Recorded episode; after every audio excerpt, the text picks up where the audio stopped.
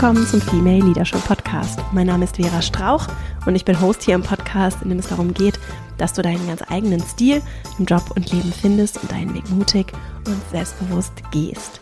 Diese Folge ist etwas Besonderes, denn ich habe im Rahmen der Buchrecherche für mein Buch Unbequem eine Aufforderung zum Anecken einige Interviews geführt mit Menschen, die ich persönlich spannend finde und von denen ich Input fürs Buch rausmoderieren wollte. Und die Gespräche haben wir aufgezeichnet und werden sie jetzt hier so schrittweise im Podcast immer mal wieder veröffentlichen, weil ich mich total freue, sie zu teilen und sie mich sehr bereichert haben und ich hoffe auch dich bereichern werden. Den Auftrag machen wir hier mit Anastasia Umrig.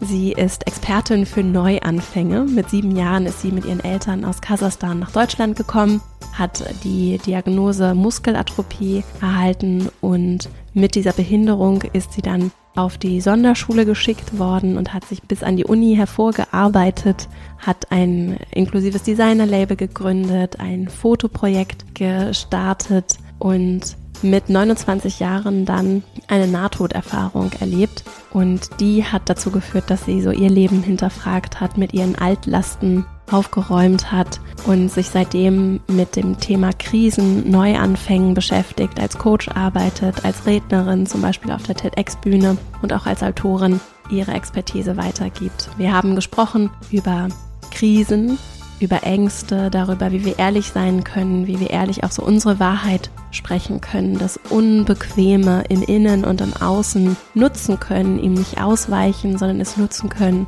für ein stimmiges Leben, für eine klare Stimme und das verkörpert Anastasia so sehr und ich finde es wirklich ganz beeindruckend und ermutigend zu erleben, wie klar ehrlich und dabei aber auch liebevoll und witzig sie auf mich wirkt. Und das ist für mich wirklich ganz inspirierend und bereichernd gewesen, dieses Gespräch zu führen.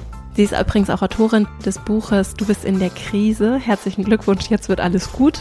Und das ist wirklich ein richtig schönes Gespräch gewesen und ich freue mich riesig, es mit dir zu teilen. Ich hoffe, dass es dir auch Mut macht und dich einlädt, vielleicht nochmal anders, auch klar an Themen heranzugehen, auch mit Humor, dem Anecken im Außen auch zu begegnen. Und ja, jetzt quatsche ich hier nicht weiter, sondern wünsche dir ganz viel Freude mit diesem Gespräch und dann noch der kurze Hinweis, mein Buch Unbequem eine Aufforderung zum Anecken gibt es im Buchhandel zu kaufen und den Link packen wir auch nochmal mit in die Shownotes. Und wie gesagt, das ist ein Hintergrundgespräch bzw. ein Interview, das ich für das Buch geführt habe und das auf jeden Fall die Arbeit in dem Buch sehr inspiriert und wie ich finde bereichert hat. Insofern ganz viel Freude damit und dann legen wir gleich mal los.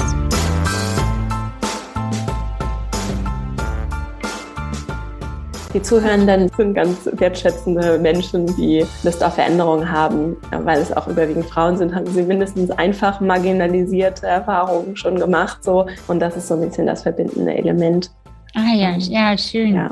Und das passt eben auch zu diesem Thema von Anecken, so sei es, weil ich über Themen spreche, die irgendwie anecken, weil ich was anspreche, was aneckt, oder weil ich eben auch mit mir selber bereit bin, dahin zu gehen, wo es vielleicht auch nicht ganz so angenehm ist ich finde es immer schön für die Stimmung, so zu wissen, dass da so freundliche Menschen ganz offen zuhören. Das ist ja auch nicht immer so. Das stimmt, wobei, weißt du, manchmal habe ich aber auch das Gefühl, wenn alle zu wertschätzend und zu nett sind, was sehr schön und angenehm ist fürs Ego, mhm. Aber dann hat man nicht genug angeeckt. Dann war man eigentlich nicht unbequem genug. Und das sind mhm. zwei Stimmen, die ich in mir habe. Bitte, bitte, lass kein Ärger auf mich regnen. Mhm. Und gleichzeitig, wenn da nur positive Stimmen kommen und alle sind total begeistert und so, dann denke ich mir, ah, dann habe ich irgendwie nicht ganz alles richtig gemacht. Und trotzdem mhm. tut Lob und Anerkennung natürlich gut, ne?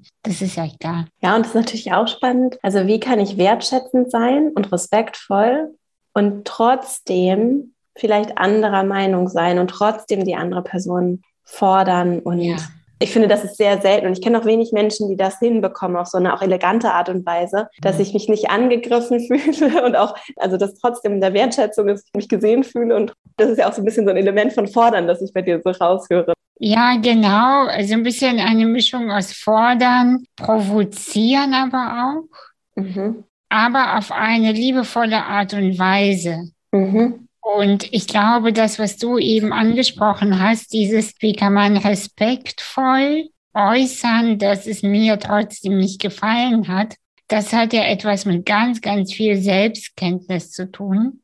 Mhm. Selbstkenntnis, Selbstrespekt. Das mhm. heißt, wenn ich meine Meinung und mich als Person ernst nehme, kann ich dich genauso ernst nehmen. Mhm. Verstehst du, was ich meine? Weil wenn ich die ganze Zeit um meine Meinung oder meine Sichtweise im Grunde genommen kämpfen muss, wenn ich zum Beispiel aus der Kindheit kenne, dass mir keiner zuhört. Und das zieht sich dann ja auch in allen Kontexten durch, weil ich dieses Thema für mich nicht gelöst habe mhm. oder beziehungsweise nicht integriert und deshalb gelöst. Mhm dann zieht sich das ja überall durch und ich habe die ganze Zeit das Gefühl, ich muss meinen Standpunkt verteidigen. Also man ist dann immer in so einem Kampfmodus. Wenn man das ist, dann ist es eigentlich immer ein Hinweis dafür, dass dieses Thema, also nicht dieses Thema, sondern das Gefühl, nicht gesehen, nicht gehört zu werden oder kämpfen zu müssen, ein uraltes Thema ist und nicht integriert ist. Mhm. Genau, jetzt sind wir schon direkt reingesprungen. Ja. Herzlich willkommen im Podcast, Anastasia. Ich finde, das ist ein schöner Einstieg. Sehr gut, danke schön. Danke, dass ich mit dir heute sprechen darf. Ja, ich freue mich sehr. Also, ich habe schon ganz viel hier rausgepickt, auf das wir gleich auch nochmal zu sprechen kommen werden. Das Thema Würde übrigens zieht sich durch die Gespräche, die ich bisher geführt habe, mhm. durch. Und ich finde, Gerald Hüther hat das ja auch ein Buch geschrieben, das heißt Würde. Also für mich ist das ein einfaches Konzept, das ich daraus übernommen habe. Wenn ich selber nicht in Verbindung mit meiner Würde stehe oder mich selber nicht, diese Würde nicht für mich empfinde, dann wird es schwer bis vielleicht auch unmöglich, anderen diese Würde entgegenzubringen. Und dann sind wir eben immer in diesem hierarchischen, entweder ich stelle mich über andere oder ich mache mich kleiner. Ne? Und deswegen finde ich diese Dynamik von, wie schaffen wir Augenhöhe super spannend und das Thema so mentaler Gesundheit oder wie auch mal es nennen wollen, so, das höre ich raus bei den habe ich das Thema integriert, gucke ich dahin, wo es vielleicht auch wehtut bei mir und verstehe das und kann das auflösen, damit arbeiten. Das ist vielleicht eine Voraussetzung dafür.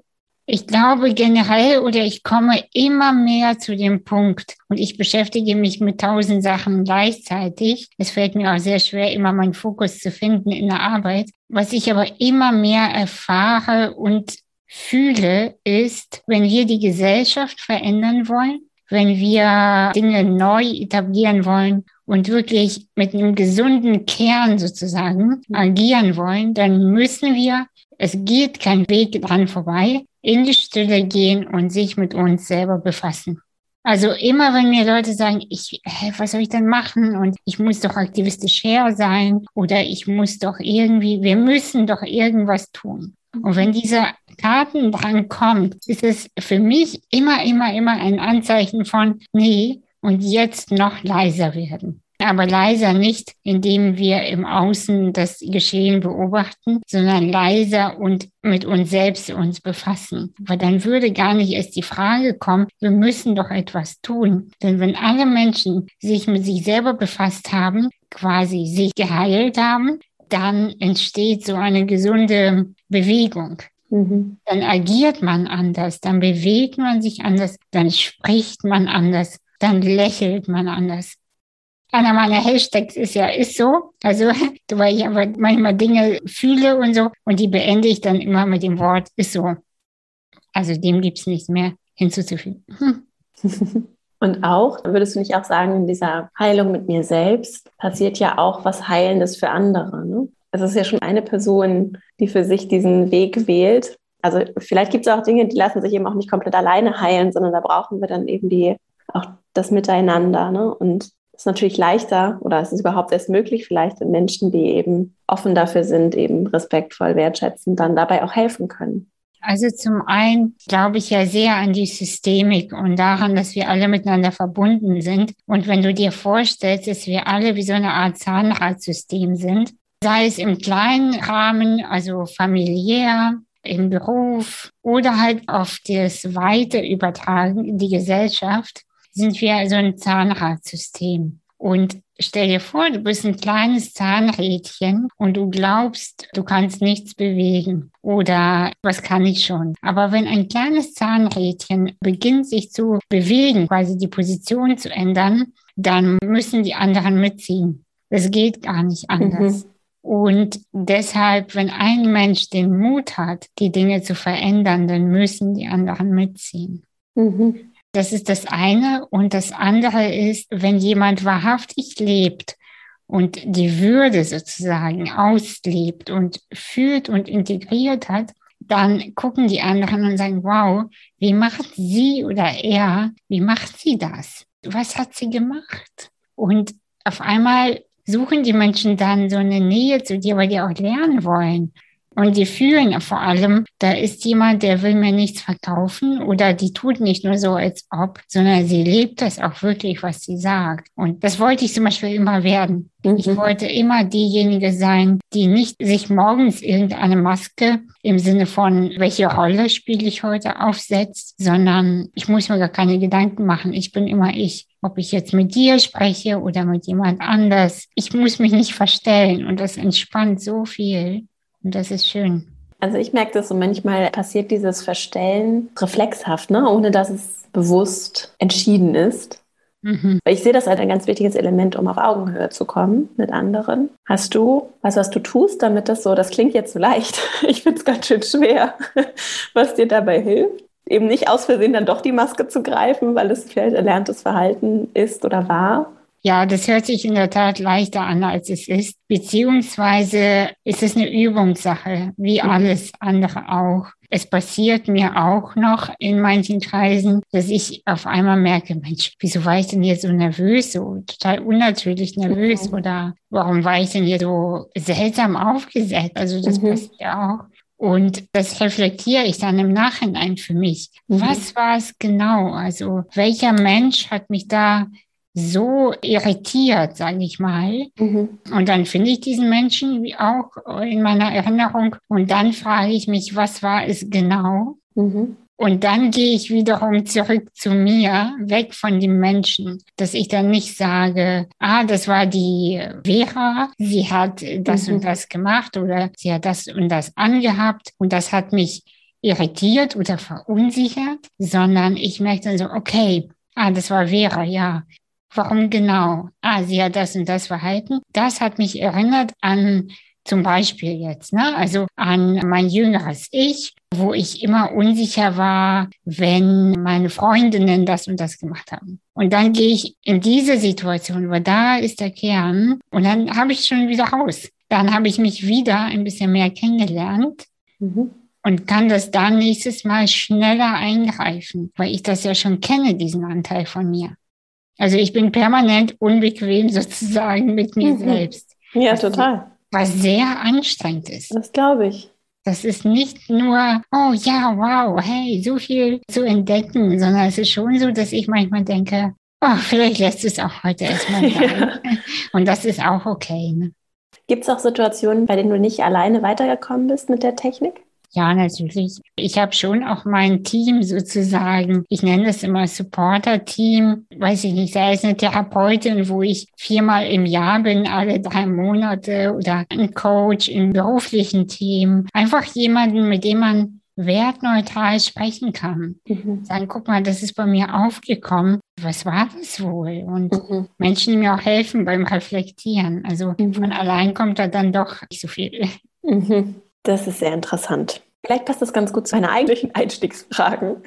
Wir sind so direkt reingesprungen, das ist super. Gibt es eine oder vielleicht auch mehrere Fragen, über die du regelmäßig reflektierst, die vielleicht auch für dich so sehr stark sind in der Arbeit mit dir selbst?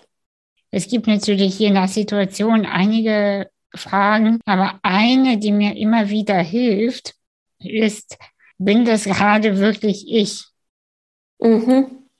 Also bin das ich oder ist das etwas Antrainiertes, wo ich mir erhoffe, irgendwie mehr gemocht oder mehr Anerkennung zu bekommen? Oder mhm. also warum tue ich das gerade genau? Mhm. Das sind so Fragen, die ich mir öfter stelle. Warum tue ich das hier genau?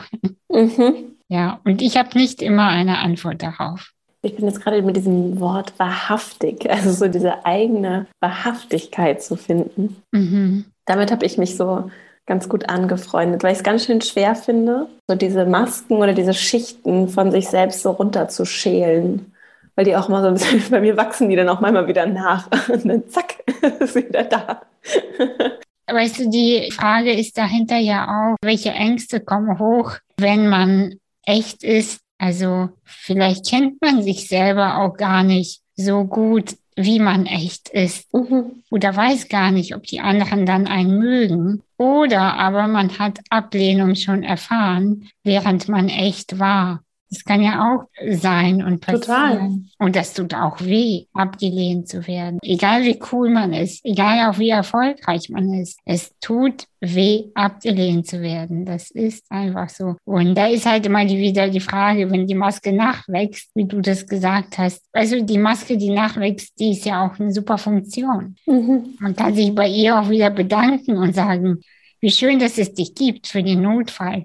Und das Interessante finde ich ist, in ganz vielen Situationen, auf jeden Fall bei mir ist es schon so, es würde mich auch viel zu viel Energie kosten. Also, da ist schon ein Teil, ein wahrhaftiger Teil von mir, der ist mir ganz vertraut und ich merke das auch bei vielen Menschen. Also ich glaube, vielen geht es so, ne? Zum Beispiel mit irgendwie engen Mhm. Freundin, wenn man gute Freundschaften, tiefe Beziehungen so mit Menschen, da kommt ja so diese Wahrhaftigkeit raus. Und dann mhm. finde ich, ist es auch ein ganz energetisches Thema auch. Und da kommt dann sicherlich so alter Schmerz, ne, dieser Schmerz vor Ablehnung, der, wenn es um Diskomfort, also um Unbequemes geht, mhm. ja so zentral ist, weil alles, was nach außen hin anecken, bedeutet unweigerlich ja mit dieser Angst vor Ablehnung und dem von der Gruppe ausgestoßen werden oder von der Verbindung mit einer Person meinetwegen auch ja. nicht in Verbindung steht. Ne? Mhm. Und deswegen finde ich das so, dass dieses Schutzschild dann, also es eher ein Schutz dann ist, weil ich merke manchmal gerade in so Runden, wenn ich so Energie spüre, ich weiß mhm. nicht, ob du das auch kennst. Ich spüre die Energie. Ich komme in den Raum. Ich merke es auch in virtuellen Raum interessanterweise dann ist das so wie so ein, das finde ich, auch, finde ich auch bei Bühnenarbeit ganz interessant. Das ist wie so eine riesige Welle von gemischten Energien auch. Da sind vielleicht auch freundliche Leute und andere, die gucken nur ernst und da ist einfach so viel in Bewegung, dass ich da zum Beispiel merke, ich brauche es regelrecht ein Stück weit, um mich davon nicht so überwältigen zu lassen. Und ich weiß, es gibt Menschen, die können das überhaupt nicht nachvollziehen. so. Ich habe es aber so gerade auch in so Bühnen und auch so Räume, Messen, also so große Menschenansammlungen sind für mich richtig anstrengend. Genau, und triggern dann, glaube ich, ganz viel, weil da so viel auch einfach an, ja, ich kann es nur so als Vibes bezeichnen, rüberkommt. Ja, ja, klar. Weil es ja irgendwie auch schön ist, dass du das auch wahrnehmen kannst, weil ich würde fast sagen, die meisten Menschen nehmen das wahr und wissen gar nicht genau, was es ist. Und sich aber genau mit diesen Vibes auseinanderzusetzen, mhm. weißt du, so wie so ein Spielfeld das auch zu betrachten. Mhm. Okay, was sind das hier genau für Vibes? Und wie kann ich mich schützen? Und man kann sich auf jeden Fall schützen. Man kann Distanz wahren. Und dahinter, aber hinter diesem Schutz, mhm. kannst du trotzdem du sein. Mhm. Also was ich glaube, viele verwechseln ist, wenn man echt oder wahrhaftig ist, dass man dann nackt auf der Bühne steht. Mhm. Und das ist ein ganz großer Unterschied. Mhm. Du musst nicht alle deine Facetten präsentieren, um wahrhaftig zu sein. Ja. Das ist ganz, ganz, ganz wichtig, weil die meisten Leute denken, entweder setze ich jetzt eine Maske auf und ich spiele was um unerkannt zu bleiben und um geschützt zu bleiben. Oder aber ich bin nackt und hallo und ihr könnt euch alle quasi an meiner Energie bedienen. Mhm. Und ich glaube, das Gesunde ist irgendwo in der Mitte. Mhm. Ja, also es gibt ja auch schon situative, ja, angemessene, sage ich mal, Energiesendungen. Mhm. Also, dass man auch wirklich klar macht, das kenne ich selber von der Bühnenarbeit, in irgendeinem Raum zumachen, um nicht erschlagen zu werden. Ja. Man lässt da nur ein paar bestimmte Menschen rein, die ich mir dann aussuche, die eine angenehme Energie haben. Und für die anderen mache ich zu. Ja. Und das merken meistens Außenstehende nicht, aber ich arbeite ja nur so und weil anders funktioniert es gar nicht. Mhm. Weil du hast gerade was ganz Wichtiges angesprochen, nämlich dieses was wir wahrnehmen, ernst zu nehmen. Weil, weißt du, und weil ganz viele sind ja so kognitiv unterwegs. Und es gibt aber einen Bereich, der nicht kognitiv greifbar ist. Und wenn man das beginnt ernst zu nehmen, dann eröffnet sich alles. Mhm. Ja. Bevor wir da weitermachen, wie ja. findest du raus, welche Räume du zumachst? Wie meinst du das genau? Sag das nochmal genau. Ich habe das ja auch falsch verstanden. Du hast gesagt, oder ich habe gehört, dass du gesagt hast, du hast Räume. Also du kommst also zum Beispiel auf der Bühne. Und ich finde, die Bühne ist ja ein schönes Bild, weil sie wie so ein Katalysator wirkt. Und es kann ja auch mhm. die Bühne sein, weil ich mich im Gespräch auf die Bühne stelle mit zwei Personen im Raum oder auch mit einer Person. Mhm. Wenn wir jetzt bei diesem Bühnenbild bleiben, du hast gesagt, einige Menschen oder Dinge lässt du rein und bei anderen Dingen, Menschen, Räumen machst du zu. Mhm um dich zu schützen. Und wie findest ja. du das raus? Mhm, also das ist intuitiv. Mhm. Vielleicht schon sogar instinktiv. Mhm. Weil ich weiß ja ganz genau schon vom Weiten, wer mir gut tut und wer nicht. Mhm. Das sieht man, das fühlt man. Und das aber gar nicht zu hinterfragen. Ja. Und gar nicht erst zu denken, oh, habe ich den Menschen jetzt in die falsche Schublade getan? Habe ich so schnell geurteilt? Gar nicht erst in dieses Karussell des Hinterfragens einsteigen, sondern einfach sofort merken, mhm. du ja, du nein. Mhm.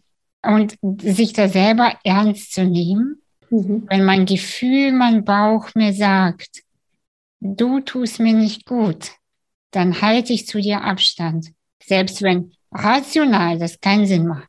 Mhm. Und seit ich das für mich mache, geht's mir einfach besser. Ja, ich kann dir das nicht genau erklären, aber ich bin mir sicher, dass die Menschen, die uns jetzt auch zuhören und dass du auch vielleicht sofort Situationen im Kopf hast, wo du auch gegen deine Intuition oder deinen Instinkt gegangen bist, weil, naja, es gab jetzt mhm. gar keinen Grund, den einen Menschen auszuschließen für dich oder eine Beziehung, sehe ich ganz oft auch in Beziehung. Eigentlich sagt der Bauch, nee, das ist nicht gut, was da läuft. Mhm. Aber weil es zu wenig ist, um mit dem Kopf zu greifen für ein klares Nein, gehen wir dann trotzdem eine Beziehung ein, obwohl uns die Intuition oder der Instinkt sagt, nein, auf gar keinen Fall. Das setzt ja auch voraus, eine Verbindung zu der eigenen Intuition zu haben. Ne? Und das. Ja, genau. Das ist sowieso Wichtigste eigentlich. Und da sollte man erstmal anfangen. Hm. Es gibt so viele Routen, die wir jetzt einschlagen könnten. Ich notiere mir das mal. Gibt es eine Veränderung in deinem Leben, auf die du stolz zurückblickst? Es gab schon einige. Also die größten Veränderungen waren so auch Krisen in meinem Leben, wo ich auch verschiedene Routen fahren konnte. Mhm und wo ich aussuchen musste, wo biege ich jetzt ab. Mhm. Und im Nachhinein, manche Entscheidungen haben sich so schmerzhaft angefühlt, weil sie waren so zum Beispiel gegen eine Beziehung, also mehr erstmal in die Einsamkeit. Mhm. Ja, also bewusst in die Einsamkeit, das tut weh. Mhm. Im Nachhinein dachte ich, alles richtig gemacht. Mhm. Oder ich habe vor zehn Jahren war ich ja mit ein paar so soziale Initiativen erfolgreich mit Anna Stark und Inke Was. Das waren so Projekte für behinderte Menschen. Und ich habe sie dann eines Tages so mehr oder weniger über Nacht beendet. Und das hat sich so schmerzhaft angefühlt, mhm. weil es ist einfach so, als würde man das eigene Kind töten, ja. Mhm. Also das, das ist ja so mit der Arbeit manchmal. Im Nachhinein denke ich mir, jetzt wo ich auch mit dir spreche, alles richtig gemacht. Und das war damals nicht mehr meins, das war vorbei. Und ich hatte so oft den Mut, Dinge in den Tod zu begleiten, mhm. die einfach nicht mehr gepasst haben zu mir.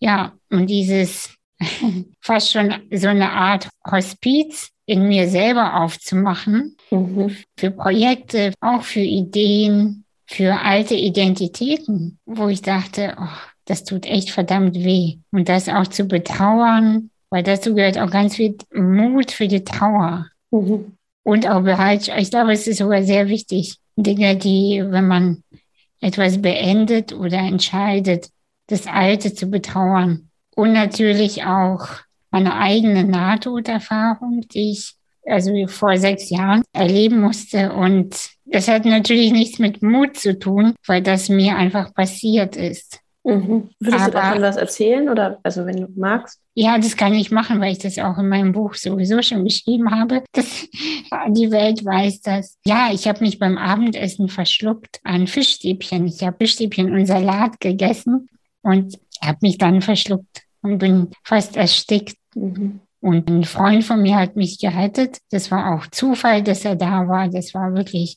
alles so ein Glücksmoment im Unglück. Und er hat mich dann wiederbelebt. Und wie gesagt, das hat nichts mit Mut zu tun. Aber was ich bewundere, ist mein Mut danach. Mhm. Weil danach wurde ich richtig mutig. Oder seitdem bin ich mutig. Weil ich genau weiß, es lohnt sich nicht, sich selber zu bescheißen. Es lohnt sich einfach nicht. Wie hast du das denn gemacht davor? Davor habe ich so mein, mein Verständnis von heute. Damals konnte ich nicht anders irgendwie, aber ich habe viele Entscheidungen immer getroffen, damit ich hip oder fancy bin, damit das Außen mich bewundert. Mhm. Ich habe damals ja auch Vorträge gehalten, aber nie aus der Mitte heraus, also aus mir, aus meiner Wahrhaftigkeit. Ich habe vorher immer überlegt, was sind das für Menschen und was wollen sie genau von mir hören. Mhm.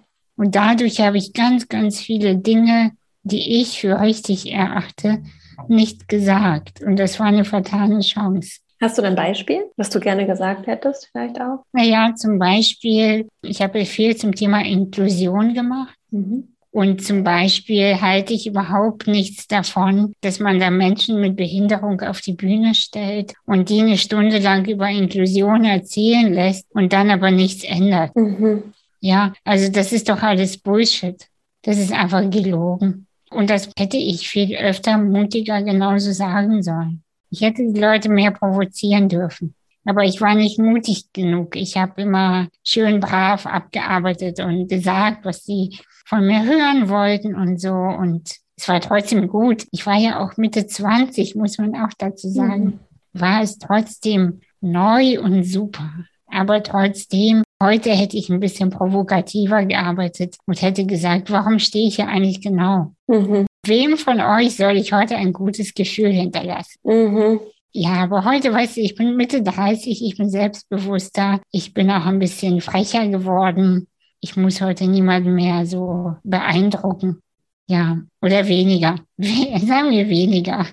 Also der Vergleich hinkt vielleicht, was mir dann so aus meiner Welt gekommen ist, ist sofort dieses Beispiel von, da muss dann irgendwie irgendeine Frau auf der Bühne stehen und wir reden über Empowerment und ich bin es manchmal einfach so leid, ja. weil es dann sind als irgendwelche Events und ich will das damit auch gar nicht schmälern. Also ich, was ich gemeine gerade rausgehört zu haben, so es ist natürlich gut, über die Themen zu sprechen, nur es reicht eben nicht. Dann, damit sich alle gut fühlen, was dann ja noch passiert, was ich jetzt auch gerade wieder zum feministischen Kampftag gedacht habe, ist, da wird es dann auch noch zu Marketingzwecken instrumentalisiert ja. und ich finde es einfach so leid. Es macht mich so wütend. Genau. Und ja. ja. Ja, genau. Und deshalb mache ich zum Beispiel auch bei solchen Tagen nur bedingt mit oder bei Internationalen Tag für Menschen mit Behinderung. Da mache ich einfach nicht mit, weil also wenn es einen Tag dafür braucht, wo alle laut, also das ist für mich einfach nicht das, wie ich leben möchte, sondern ich möchte gerne nicht als Mensch mit Behinderung oder als Frau oder so, so dieses Geschmücke, ja, das brauche ich einfach nicht und das bediene ich auch nicht. Mhm. Wenn ich Lust habe auf ein Bühnenprojekt, dann mache ich mein eigenes und dann könnt ihr gerne alle zu meinem Programm kommen. So, also wenn ihr unbedingt hören wollt, was ich zu sagen habe, dann könnt ihr gerne zu meiner Veranstaltung kommen. So. Und das hätte ich mich früher nie getraut zu sagen. Vielleicht habe ich es aber auch damals nicht so wahrgenommen, weil ich, wie gesagt, jünger und unerfahrener war. Also ich möchte auch mit mir selbst und auch mit anderen Menschen da sanft bleiben. Ja. Wenn man da nicht so gleich radikal oder genervt oder scharfsinnig das begreifen kann, auch das ist in Ordnung. Also es ist nicht schlimm. Mhm. Und da geht auch nicht die Welt unter, im Gegenteil. Aber trotzdem, ich würde einfach nur einladen, immer wieder zu hinterfragen. Warum sitze ich schon wieder auf dieser Podiumsdiskussion und wir reden immer noch über Abschaffung von Stufen? Das interessiert mich alles nicht. Mhm. leg da jetzt eine blöde Rampe hin, fertig. Also, also das ist auch langweilig für mich. Das mache ich auch nicht mehr. Das, also, wie du merkst, da werde ich sehr energisch und das ist auch einfach öde. Ja. Ich habe alles dazu gesagt. Was soll ich noch dazu sagen? So, und wenn das zehn Jahre später immer noch Thema ist, dann weiß ich nicht, ob jemand zugehört hat. Oder auch anderen Menschen. Und genauso das Gleiche mit Frauenthemen, genauso. Und weißt du, das ist jetzt vielleicht wieder ein Schwenker und es tut mir echt leid, dass wir heute so viele Themen anschauen. Super. Aber was mich wirklich auch stört, ist, dass marginalisierte Gruppen, ich sag mal Frauen bis zu einem gewissen Teil, aber Menschen mit Behinderung behinderte Frauen natürlich auch und so weiter und so weiter, immer über Diskriminierung sprechen. Mhm. Und ich möchte sehr, sehr gerne das Pferd von hinten aufzäumen und das anders sagen. Okay, welches Thema interessiert dich und mich? Mhm. Du als Mensch ohne Behinderung und ich als Mensch mit. Und wir beide sind zufällig Frauen und zufällig auch aus Hamburg. Okay. Oder du mit langen Haaren, ich mit kurzen, ja? Welches Thema interessiert uns zusammen? Mhm. Und lass uns doch mal über das Interesse verbinden. Mhm. Und dann nicht in einem Foyer stehen, bei einem Glas Champagner, weil wir uns das auch leisten können, dann darüber zu diskutieren, wo wir beide diskriminiert werden. Mhm. Weil das heißt, die Energie gleich runter. Lass uns oben treffen und dort bleiben. Welche Themen interessieren dich und mich? Wie stellst du dir eine gute Gesellschaft vor? Und lass uns darüber in Austausch gehen. Und schon, das merkst du vielleicht jetzt auch, steigt die Energie und wir treffen uns auf einer höheren Ebene. Und das ist das, worauf es ankommt. Weil wenn wir nur über Diskriminierung sprechen, nähern wir auch diesen Teil immer und immer wieder. Und alle gehen dann aus dem Saal und denken, oh, es ist alles schwer. Mhm. Dann war auch noch die Frau da mit Behinderung, die kann sich gar nicht bewegen. Und sie hat erzählt, wie sie immer und immer wieder auf den Bus wartet, weil da eine Rampe kaputt ist. Gott, wie furchtbar. Und dann kommst du nach Hause und denkst, ach, Gott sei Dank bin ich gesund, mein Mann und meine Kinder auch. Aber wenn wir uns über das Gute verbinden und dann stehen da Leute, die sagen, ich habe hier eine Idee, und ich will euch dafür begeistern. Und alle sagen, ja, voll gut, ich will mitmachen. Dann gehst du nach Hause und sagst, ey, da war eine Frau mit Behinderung zwar oder so, glaube ich, weiß ich gar nicht, aber die hat etwas erzählt, was mir nicht aus dem Kopf geht. Ich will es auch so leben. Mhm. Und schon verändert sich was. Ich finde das sehr nachvollziehbar. Und ich hätte noch eine Frage dazu. Also ich finde es so wertvoll, auf dieser hohen Note zu enden, und gleichzeitig, wenn wir aus der Unbequemlichkeitsperspektive gucken, ist es gerade bei denen, oder ich merke es so, aber es ist auch bei mir, da ist viel Wut. So. ich können wir auch noch kurz drüber sprechen, falls wir noch Zeit haben. Da ist viel Wut und ich denke. Genau, wie, was hast du nicht integriert? genau, viel. Da ist viel zu integrieren. Mhm. Und ich merke manchmal, ich will es dann auch gerade denen, die sich den Luxus rausnehmen können, wegzugucken und die das dann auch machen. So, das sind ja zwei Dinge. Auch nicht zu leicht machen. Und ich finde es ganz wichtig und wertvoll zu zeigen, also alles, was du gesagt hast, ist es, glaube ich, eine ganz wertvolle Perspektive, die auch für Aktivismus nochmal ganz anders, also für mich so eine neue Facette, so habe ich darüber noch nicht nachgedacht, mitbringt. Und gleichzeitig wird es dann nicht zu gemütlich.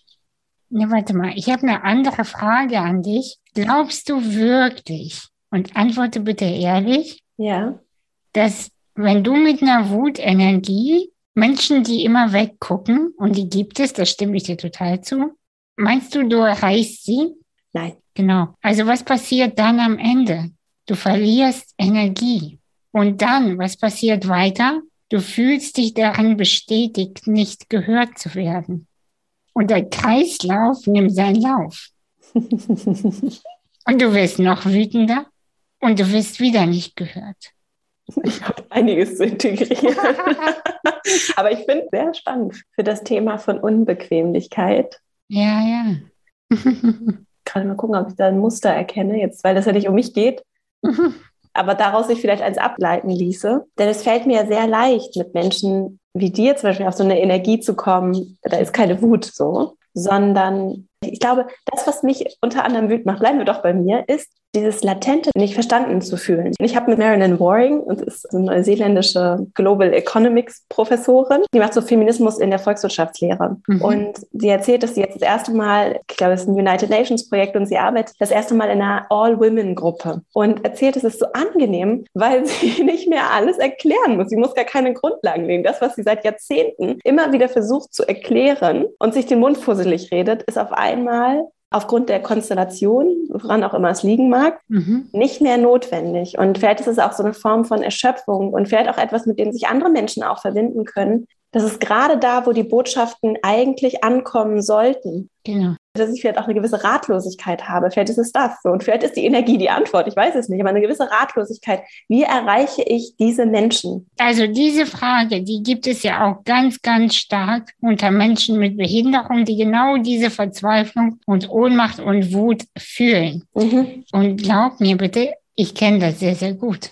Mhm. Nur was ich verstanden habe, und da hast du mir ja eben zugestimmt, je mehr du draufprescht, gehen Menschen auf Distanz. Und das ist der Punkt. Man muss anders daran gehen. Wann hörst du selber Menschen zu? Für ein Thema, was dich entweder gar nicht interessiert oder was du gar nicht kennst, wo du nicht betroffen bist. Zum Beispiel, bleiben wir mal bei diesem Thema Menschen mit Behinderung. Also wie kann ich dir als einer Frau ohne Behinderung, ohne körperliche Einschränkung weismachen, was meine Probleme sind im Alltag? Würdest du mir eher zuhören, wenn ich auf dich wütend gehe und sage, ja, Vera, du hast gar keine Ahnung, mhm. was ich im Alltag durchmachen muss. Mhm. Du weißt doch gar nichts.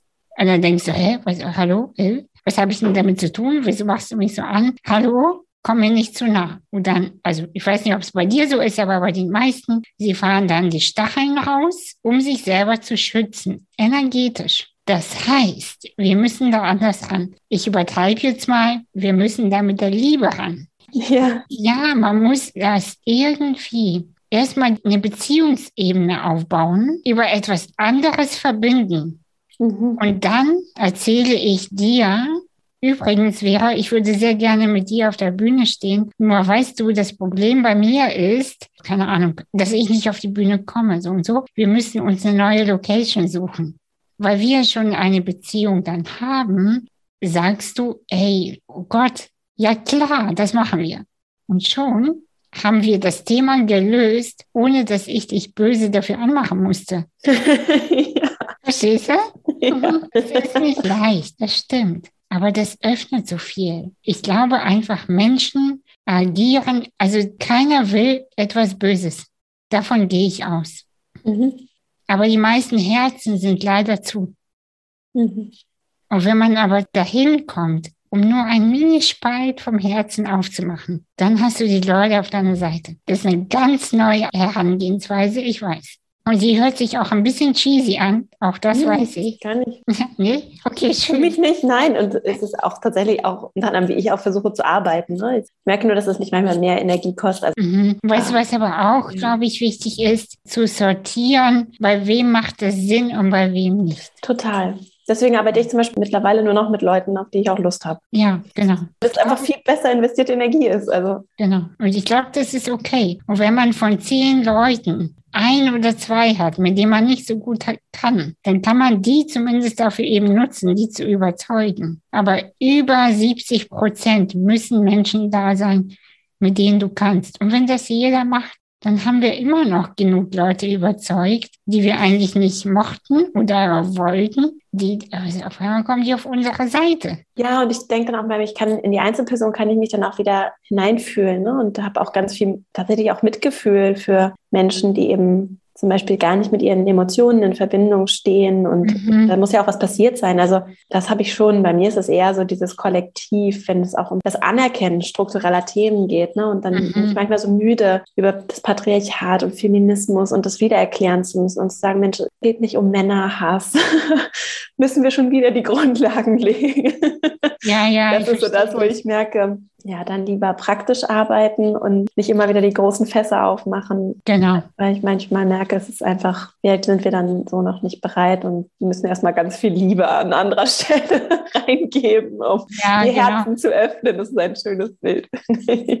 Ja, ja, und ich habe irgendwie so einen ganz lustigen Spruch neulich gelesen. Wenn für mich die eine Tür geschlossen bleibt, oder wenn sich diese Tür für mich nicht öffnet, dann gehe ich hin und kaufe das ganze Gebäude. Und das fand ich ganz witzig. Nur eine ganz kurze Anekdote sozusagen aus meiner Jugend. Ich habe immer erzählt, später werde ich auf Bühnen stehen und ihr seht mich auf dem roten Teppich. Ich habe das immer gesagt, weil das damals überhaupt nicht vorstellbar für mich war, weil ich war auf einer Sonderschule. Naja, und ich kürze mal die Geschichte ein bisschen ab. Und irgendwann habe ich selber ein Event organisiert. Das war eine Modenschau, wo Frauen mit und ohne Behinderung die neueste Hamburger Mode von Designern vorgestellt haben. War total eine große Sache. Und dann habe ich zu dem Techniker gesagt, ich möchte, dass du einen roten Teppich ausrollst. Das habe ich gesagt. Weißt du, und deshalb, wenn es keine Bühne gibt, wo ich eingeladen werde, dann mache ich meine eigene. Und wenn du keine Community findest, wo du dich verstanden fühlst, dann gründe eine eigene. Mhm. Weil es gibt Menschen, die dann dazukommen, weil die sich von dir verstanden fühlen. Was ich sagen möchte, ist, durste nicht immer danach, dass die anderen dir quasi, ja, dass die mitmachen, sondern kreier deine eigene Welt. Und dann kommen die anderen schon hinterher. Das ist ein bisschen meine mhm. Lebenseinstellung geworden. Ist es nicht immer leicht, aber irgendwie auch echt energiesparender, merke mhm. ich. Ich möchte gar nicht mehr, dass die Leute etwas in mir sehen, was ich bin, weil wer das nicht sieht, der ist sowieso nicht mein Mensch. Mhm. Weil Menschen, die mich fühlen, die werden sofort erkennen, was ich kann.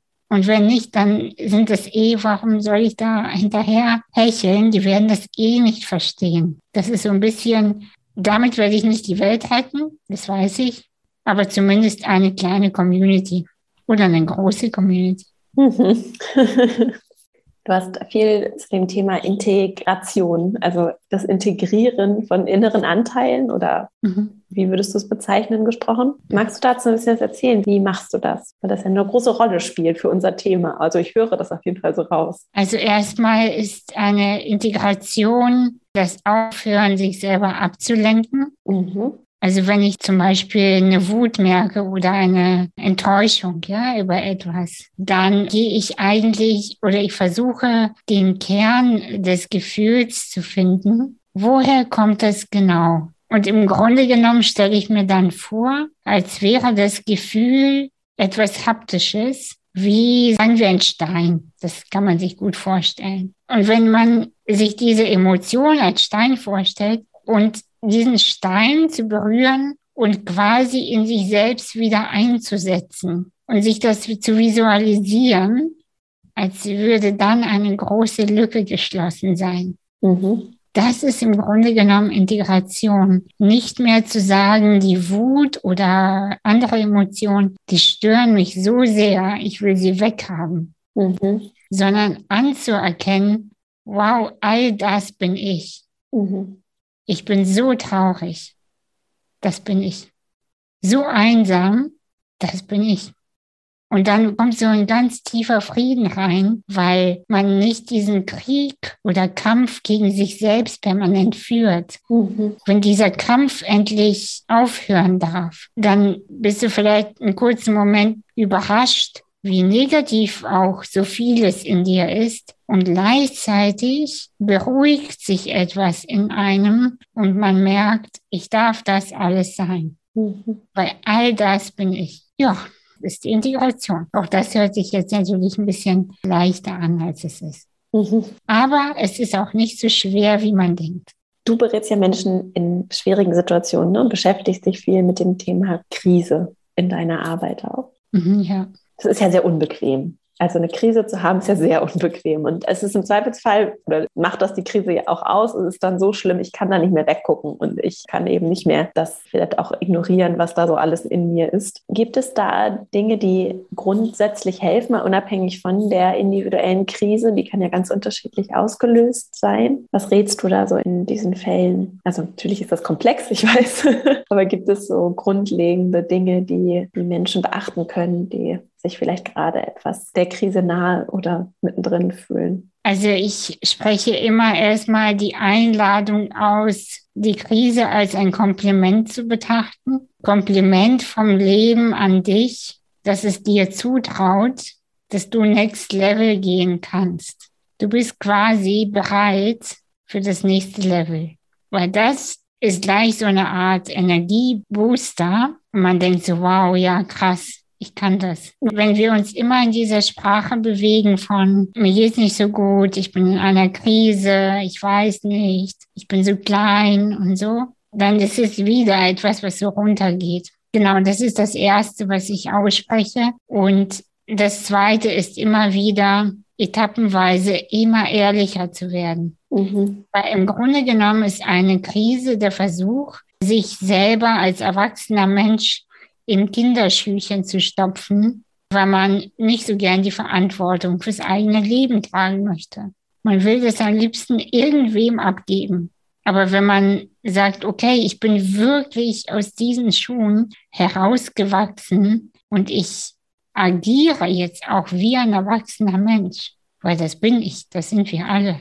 Dann ist es zwar ängstlich oder angstmachend erstmal, aber auch total autonom und frei. Als Erwachsener zu fungieren und agieren ist echt eine tolle Sache. Ja, dauert aber.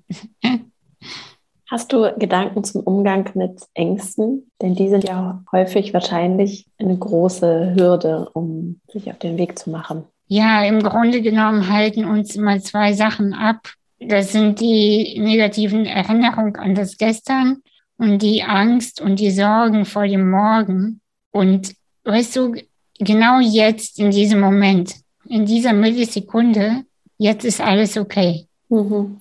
Und wenn es ganz, ganz schlimm wird mit der Angst, sich immer wieder an diese Millisekunde mit dieser zu verbinden. Und das vielleicht zehn Minuten lang, wenn es geht. Weil jetzt, genau jetzt, jetzt ist alles okay. Mhm. Und dieses Bauchgefühl oder die Ängste oder dieses Unwohlsein, das ist ja immer was mit der Vergangenheit zu tun hat oder den Ängsten vor dem Morgen. Würdest du sagen, das gilt für das Unbequeme allgemein? Ja, im Grunde genommen schon. Wir bräuchten jetzt eigentlich noch eine Stunde, weil ich gerade eine Frage habe, warum will man unbedingt unbequem eigentlich sein? Ja, das ist, ohne zu weit ausholen zu wollen, meine These ist ja, das Vermeiden von unbequemen Momenten, ne? das sind ja meistens so ganz kleine Momente, also und dann damit das Vermeiden von Leid führt zu mehr Leid. Ja, das stimmt, ja. Und wir haben so eine kollektive Haltung eingenommen, dass Probleme nicht existieren, aber sie sind nun mal da. Ja. Und das ist so eine Essenz von psychischen Problemen, dass wir eben einfach so tun und kollektiv zum Teil auch so tun, als gäbe es keine Probleme.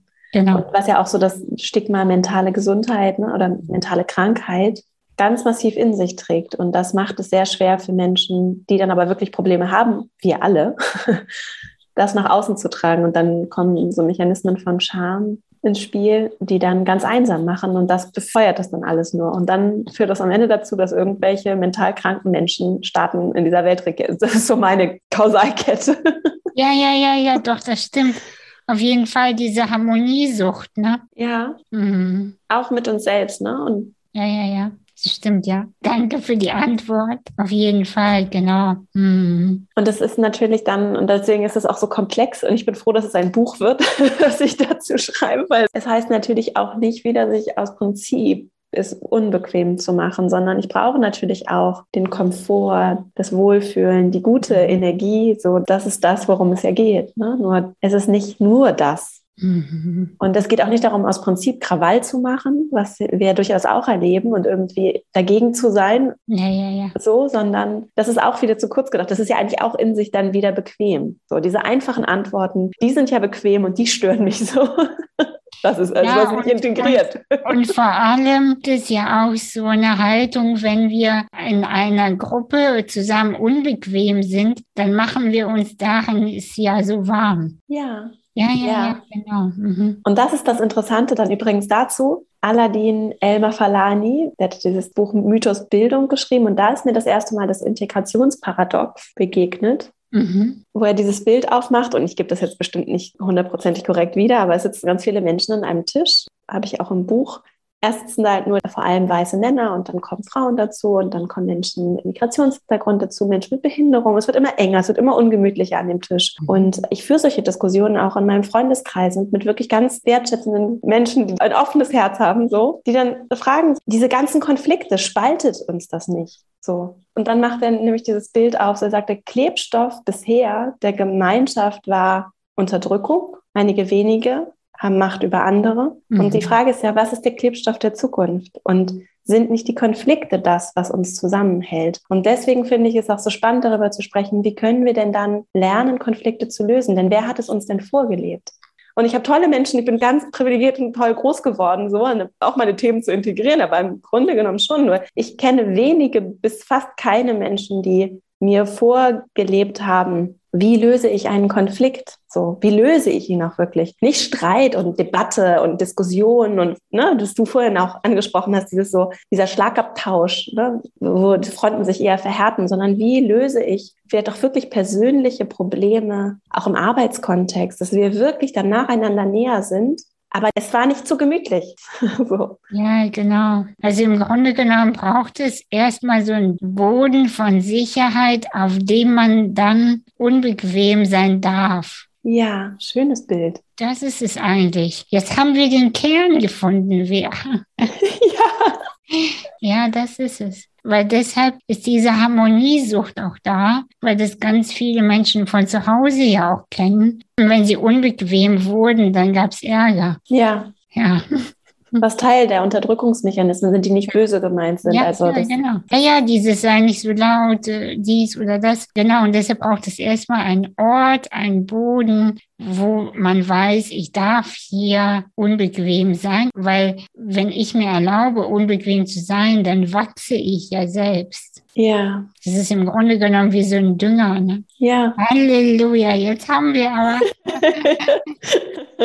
Die Konsequenz heißt nicht automatisch, dass ich dann aus der Gruppe ausgeschlossen werde. Also es ist nicht der Weg in die Einsamkeit, sondern natürlich spielt das Wie eine Rolle, aber es kann umso verbindender sein. Und ich finde, das Beispiel sind eben wirklich tiefe Beziehungen. Mhm. Die werden tiefer durch die Reibung. Die Reibung entsteht dadurch, dass ich mich wahrhaftig zeige, da sind wir wieder anfangen, ja. weil es alles andere wäre nicht wahrhaftig, wenn wir die ganze Zeit synchron alles gleich wollen würden und alles wäre genau aufeinander abgestimmt. Das genau. kann nicht wahrhaftig sein. Ja, ja, genau. Also wenn man sich abwechselt in dem unbequem sein und mal bist du unbequem und ich halte sozusagen den Raum, also das sage ich jetzt so, weil wir bei dir sprechen, oder dann bin ich wieder dran und du hältst den Raum. Ja. Also diese wechselseitige ist eher Dynamik und Sicherheit und unser Boden besteht aber aus einer stabilen Beziehung. Und das kann ja in allen Kontexten sein, ob in der Liebesbeziehung, Familie, im Job aber auch.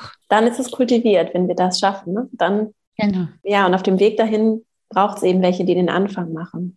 Genau.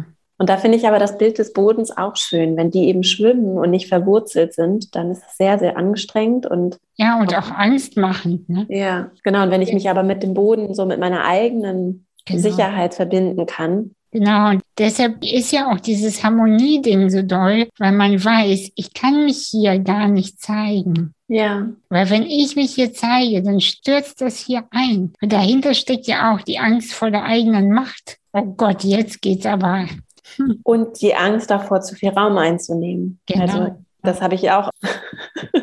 Aber das ist ein Thema, das interessanterweise mit meiner Suche nach diesem Thema ganz spannend mir begegnet ist und was ich glaube, was viele beschäftigt, so diesen Raum einzunehmen. Ja, und ja, genau. Ja, ja, ich stehe nicht nur lächelnd in der Ecke sozusagen oder an der Wand, sondern ich gehe in die Mitte des Raumes und sage, ey, stopp oder was auch immer. Und es macht mir vielleicht sogar Spaß. Ich mag es gerne. Ja, und Menschen, die Marginalisierungserfahrungen und nicht einfach marginalisiert, andere haben da ganz andere Sachen. Wenn ich schon merke, wie viel Schmerz da bei mir ist, dann fühle ich so mit allen, die das, ja, weil das einfach, es ist schmerzhaft. Erlebt zu haben und auch immer wieder zu erleben, so dass der Platz und das, wo in dieser Hierarchie der Dinge ich mich vermeintlich einzufügen habe, von mhm. vielen anderen eben anders gewünscht ist. Und das ist dann erstmal unbequem und ungewohnt. Heißt ja aber gar nicht, dass diese Menschen das nicht vielleicht auch anders gut finden. So, ne? Und deswegen gibt es da, glaube ich, eine ganze Menge durch anderes Vorleben und durch die Menschen, die daneben diese Wurzeln haben, um dieses Unbequeme zu wählen, zu verändern. Das ist spannend übrigens. Da werde ich mich noch mit dem Thema Theater beschäftigen, weil Mhm. Natürlich, ne? Es ist, wenn ich einfühlsam bin mit anderen in Verbindung, ich spüre das, dass wenn ich Raum einnehme, ich auch anderen Raum nehme. Und dann, ich glaube, das sind wir bei dem Thema von der Intuition, ne? Da eine gesunde Beziehung zu meiner mhm. Intuition zu haben. Was ist zu viel, was ist zu wenig? Und nicht intuitiv zu reagieren, also antrainiert zu reagieren mit, ich mache mich erstmal klein. Ja, ja, ja. Was aber auch nicht heißt, dass ich, finde ich, trotzdem einfühlsam mit anderen sein kann und auch reflektieren kann über mein Verhalten. ja, total. Mir auch Raum geben. Ja, genau. Und äh, weißt du, ich glaube auch, nur so als kleiner Reflexionsgedanke, vielleicht genießen die anderen dich dann ja auch. Wenn du den ja. Raum einnimmst, vielleicht denken dann so Menschen, wow, die Frau, die ist aber so schön, wie sie den Raum einnimmt. Und das ist doch auch ein toller Gedanke, oder? Also am liebsten würde ich ganz vielen Menschen sagen, tu doch mal den anderen den Gefallen und ja. nimm den Raum ein. Schön. so, ich könnte noch viel weiter sprechen, aber wir sind am Ende unserer Zeit. Deswegen würde ich jetzt noch mal ein paar ganz kurze Abschlussfragen stellen. Oh ja. Wenn du eine einzige Sache jetzt in diesem Moment ändern könntest, was wäre das? Ich würde mir wirklich wünschen, dass Menschen aufhören dürften, abzuwägen, ob sie Sicherheit oder berufliche Freiheit nehmen, sondern dass sie sich in allem, was sie tun, und selbst wenn sie nichts tun, sich sicher auch finanziell fühlen, existenziell. Mhm. Das würde ich mir wünschen, weil ich glaube, dann wären wir viel, viel gesünder, körperlich und psychisch wenn wir alle aufatmen dürften. Mhm. Das wünsche ich mir. Gibt es ein Buch, das verändert hat, wie du auf die Welt blickst?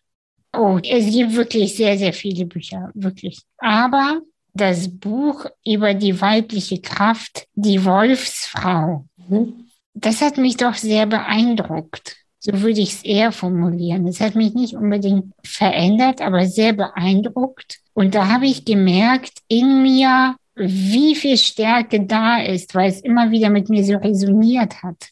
Mhm. Und das fand ich ganz toll, ja. Gibt es vielleicht einzelne VordenkerInnen, die dich besonders inspiriert haben? Also, was ich neulich gelesen habe, war das Buch von Bell Brooks über die Liebe und ja, das war natürlich herzöffnend ohne Ende. Mhm. Das fand ich zum Beispiel sehr, sehr, sehr schön. Dann machen wir jetzt die letzte Frage. Und zwar ist die so ein bisschen außerhalb des Kontextes, über den wir gesprochen haben. Mhm. Gibt es etwas, was du vielleicht selbst schon gemacht hast oder gerne machen wollen würdest, von dem du denkst, dass ich oder andere Menschen, die hier zuhören, das auch machen sollten? Irgendwas, was so spontan in den Sinn kommt, intuitiv. Also ich glaube, wir sollten alle mal ein Jahr Auszeit nehmen. Mhm. Im Grunde genommen sollte, also es ist wirklich ein ganz verrückter Gedanke, aber es ist so etwas, worüber ich die letzten Wochen doll nachdenke. Eigentlich müssten wir jetzt mal eine Corona-Pause einlegen. Mhm. Und zwar so richtig. Ein Jahr lang nichts machen. Sich wirklich zu erlauben, sich zu erholen. Und zwar so richtig. Das ist wirklich etwas, was ich selber machen möchte, aber da sehe ich im Moment nicht. Das ist auch wirklich schwer. Mhm. Aber irgendwann sollten wir das alle kollektiv machen. Vielen Dank für deine Zeit. Ich wollte noch verlinken, wo wir dich finden können. So, du hast nämlich ein Buch geschrieben. Genau. Das verlinken wir auf jeden Fall in den Show Notes auch. Du hast eine Website. Genau, die Website habe ich anastasia-umreg.de und da sieht man eigentlich sehr viel oder fast alles auch meine Social-Media-Kanäle sind da verlinkt und mein TEDx-Talk über die NATO-Erfahrung und meine Sicht auf das Leben sozusagen danach. Und ja, und das Buch, du bist in einer Krise, herzlichen Glückwunsch, jetzt wird alles gut. Und genau, das findet man auch. Eigentlich findet man alles auf der Website, wenn man mich so ein bisschen kennenlernen möchte und so ein Gefühl für die Person bekommen möchte, die man jetzt gehört hat. Ich danke dir sehr für deine Zeit hier heute. Es war wirklich ein ganz schönes Gespräch und mich sehr bereichert und auch meine Arbeit an dem Buch. Vielen, vielen Dank. Danke dir für die Zeit. Ich hoffe sehr, dass du für dich einiges mitnehmen konntest aus dieser Folge, dass sie dich auch irgendwie ermutigt hat, eingeladen hat, nochmal ehrlicher für dich selbst erstmal zu sein mit dem, was da so an innerer Stimme vielleicht sich auch in dir zu Wort meldet, dem Aufmerksamkeit zu schenken, vielleicht auch das eine oder andere im Außen, auch das eine oder andere unbequeme, aber wertvolle, bereichernde, auf deine Art und Weise mit deinem ganz eigenen Stil und Herangehen anzustoßen, umzusetzen. Und ja, die herzliche Einladung, lass uns gemeinsam unbequem sein. Falls du dich mit meinem Buch noch nicht beschäftigt hast, möchte ich es nochmal sagen. Unbequem, eine Aufforderung zum Anecken, ist ab sofort im Buchhandel erhältlich und eine Einladung und auch ein Ideengeber dazu, wie wir unbequem sein können, anecken können, aber auf eine stimmige, ganz individuelle Art und Weise. Es geht nicht darum, mit Krawall Scherbenraufen zu hinterlassen, sondern auch behutsam auf andere Art und Weise als vielleicht auch erlernt, gewaltfrei, friedlich, trotzdem konstruktiv und durchaus auch unbequem an Themen heranzugehen, mit uns selbst, mit anderen im Miteinander und auch kollektiv, gemeinschaftlich, gesellschaftlich. Also falls du Lust hast, unbequem eine Aufforderung zum Anecken und auch so, wenn du Lust hast, dir meine, unsere Arbeit in der Female Leadership Academy nochmal anzusehen, vielleicht auch in unser Newsletter zu kommen, unter den Updates findest du den, also es gibt so einen Bereich, dort kannst du dich einfach für Updates anmelden. Female-Leadership-Academy.de, dort findest du alles weitere zu unserer Arbeit, auch immer kostenfreie Einladungen zu Online-Seminaren und Veranstaltungen. Vielleicht begegnen wir uns dort ja auch. Jetzt erstmal ganz herzlichen Dank für deine Zeit, fürs Zuhören, dass du hier mit dabei warst und Anastasia und mir hier deine Aufmerksamkeit geschenkt hast. Und dann freue ich mich riesig, wenn wir uns hier in einer Woche wieder hören. Bis dahin und alles Liebe, deine Vera.